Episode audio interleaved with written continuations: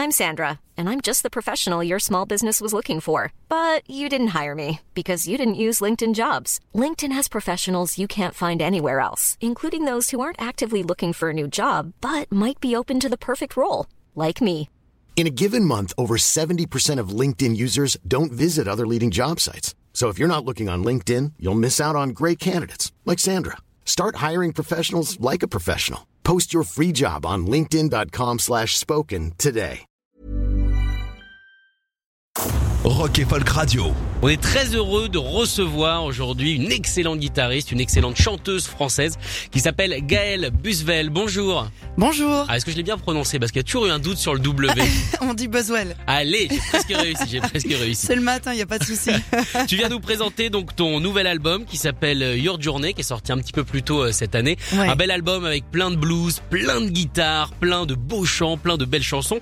Et en plus de ça, c'est un double album. Exactement. Et euh, c'est plutôt une bonne chose de faire un double album aujourd'hui, alors qu'on est plutôt dans la réduction des coûts et tout ça. C'est quand même, c'est quand même, on va dire, taper du pied un petit peu. Exactement. Bah, je pense que c'est euh, la période de pandémie en fait qui nous a poussé à sortir un double album pour un peu récompenser les gens d'avoir attendu aussi longtemps euh, un nouvel album. C'est Voilà. vrai, c'est vrai que ça a été long. du coup, bah, tu parlais de, de, de pandémie et tout ça. Toi, j'ai l'impression que tu passes beaucoup par le live. Euh, en tout cas, voilà, c'est c'est ce qui ressort de ta musique. hein. On sent que ce que t'aimes, c'est plus jouer que de faire des albums. J'ai l'impression.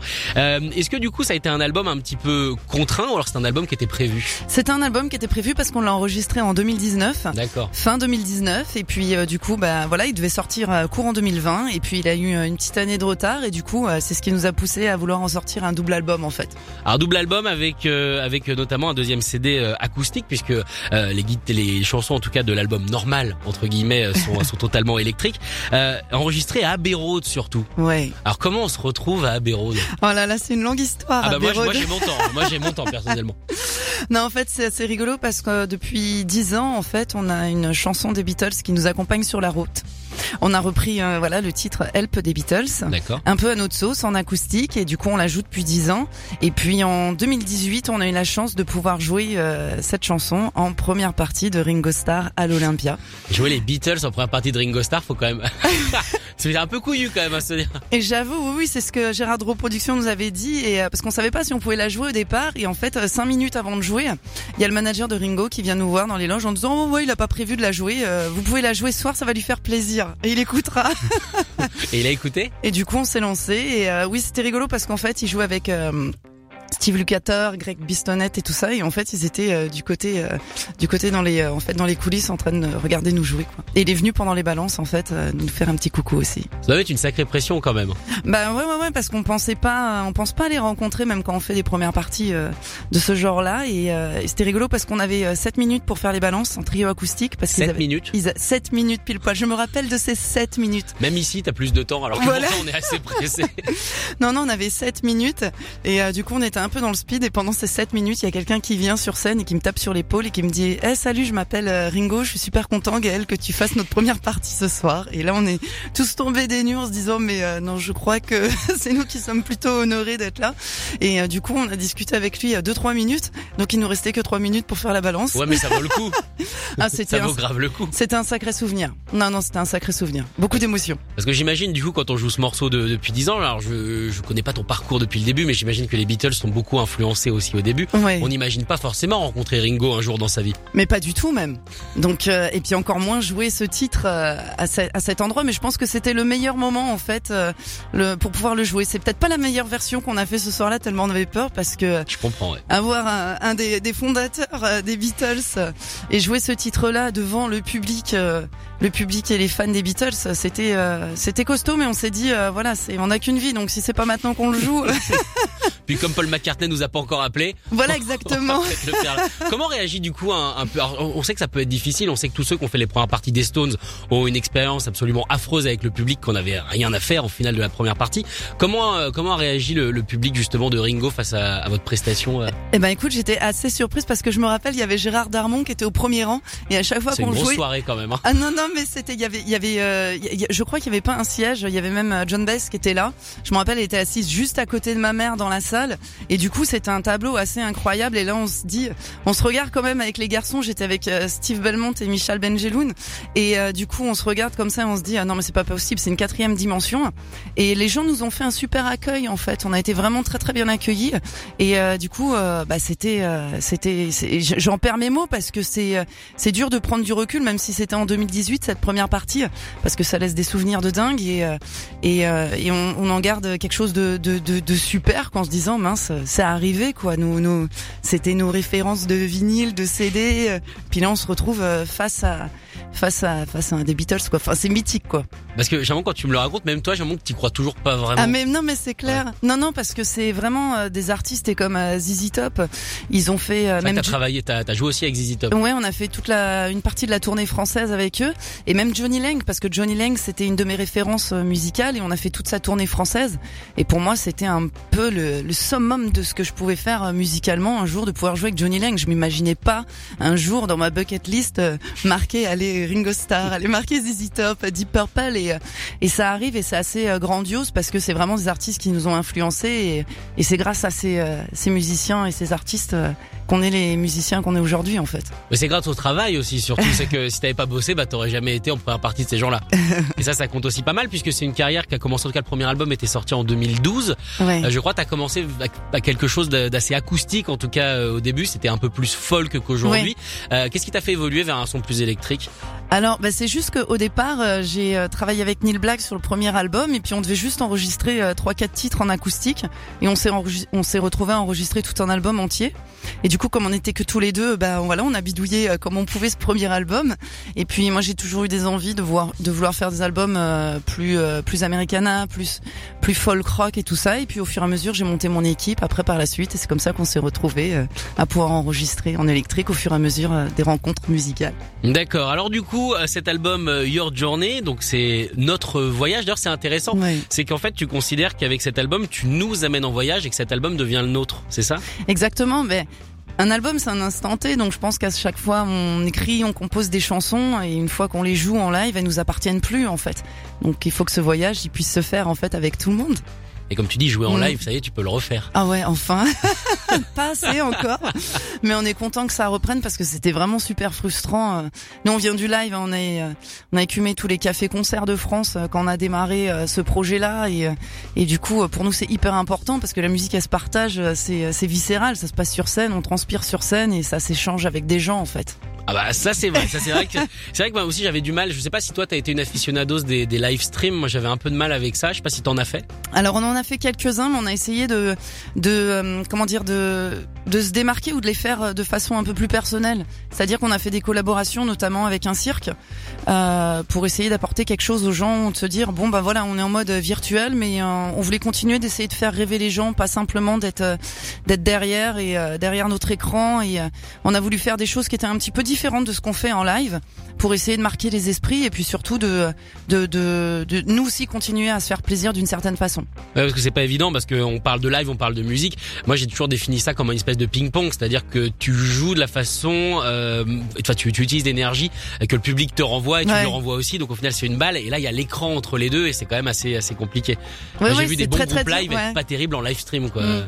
Non non c'est hyper dur parce que c'est marrant, on est dans une superbe énergie. On a fait euh, bah, un gros euh, un gros live stream euh, au cirque Mekileti. Donc on a même eu une artiste en tissu aérien qui est venue parce qu'on voulait soutenir aussi euh, d'autres euh, d'autres secteurs en fait de, de l'art, enfin de l'art du spectacle.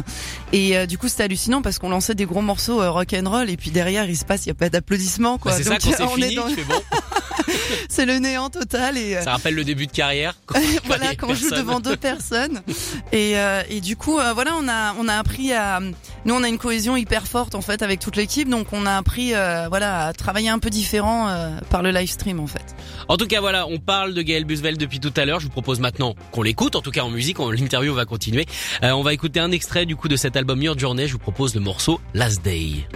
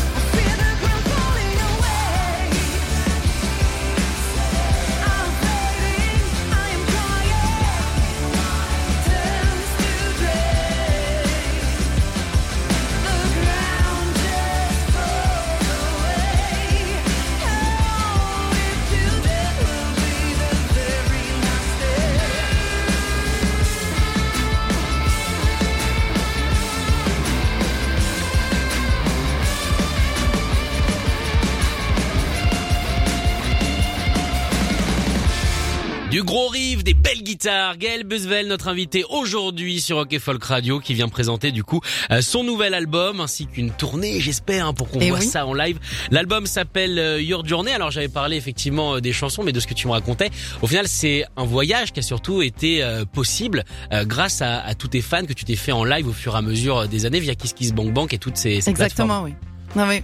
Ouais, on a enregistré euh, trois de nos albums grâce à ce site participatif en fait, et du coup, on a une super belle aventure avec avec ces gens qui nous soutiennent, qui sont des gens hyper curieux et qui vont découvrir des artistes indépendants. Donc, euh, on est vraiment super fiers de ça, et c'est quelque chose qu'on entretient euh, parce que sans toutes ces personnes, ben, on serait pas là aujourd'hui. Mais quand on fait un album, du coup, en étant soutenu justement par des personnes que tu peux voir nominalement, puisque j'imagine que sur ces sites, alors moi j'ai participé deux trois fois, mais j'ai jamais fait une cagnotte moi-même.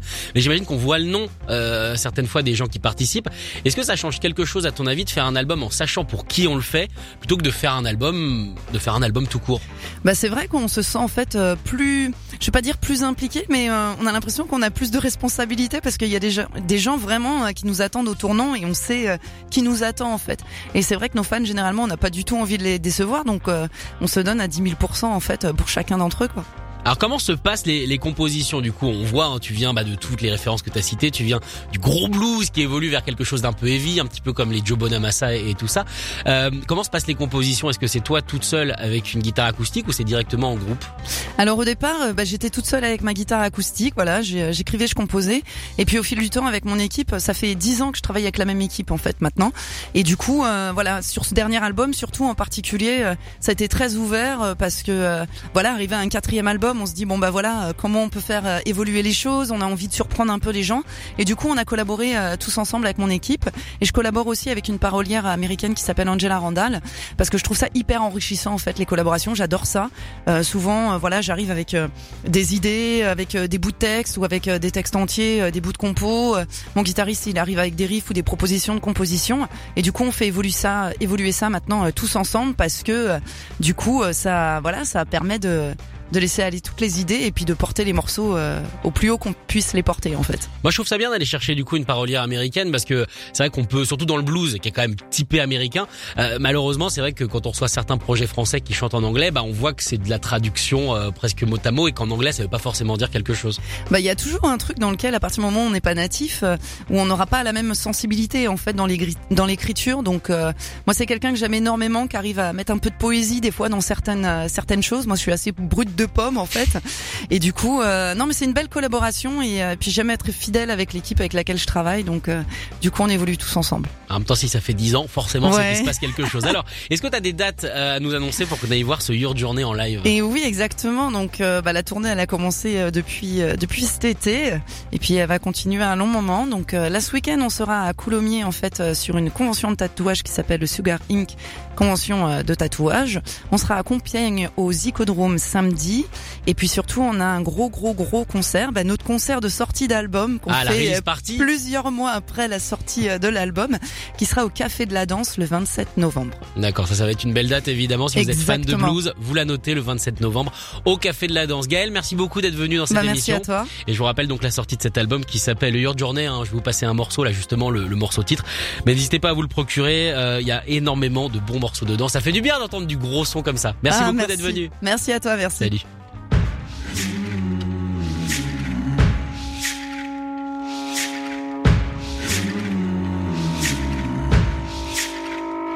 Call all your dreams with fire. Paint what you feel. Discover what's real. Life is filled with desire.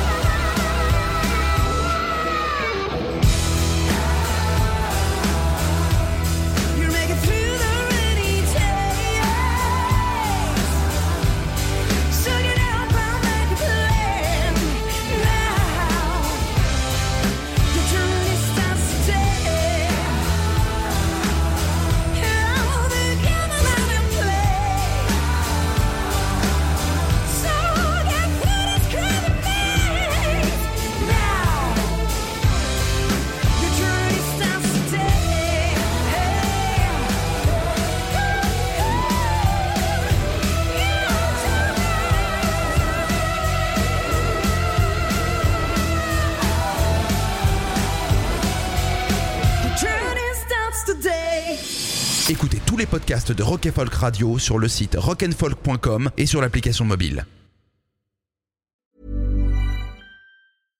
This message comes from BOF sponsor eBay. You'll know real when you get it. It'll say eBay Authenticity Guarantee. And you'll feel it. Maybe it's a head turning handbag, a watch that says it all, jewelry that makes you look like the gem, or sneakers and streetwear so fresh every step feels fly. eBay gets it. So look for the blue check mark next to that thing you love and be confident that every inch, stitch, sole, and logo is checked by experts. With eBay Authenticity Guarantee, you can trust that feeling of real is always in reach. Ensure your next purchase is the real deal. Visit eBay.com for terms.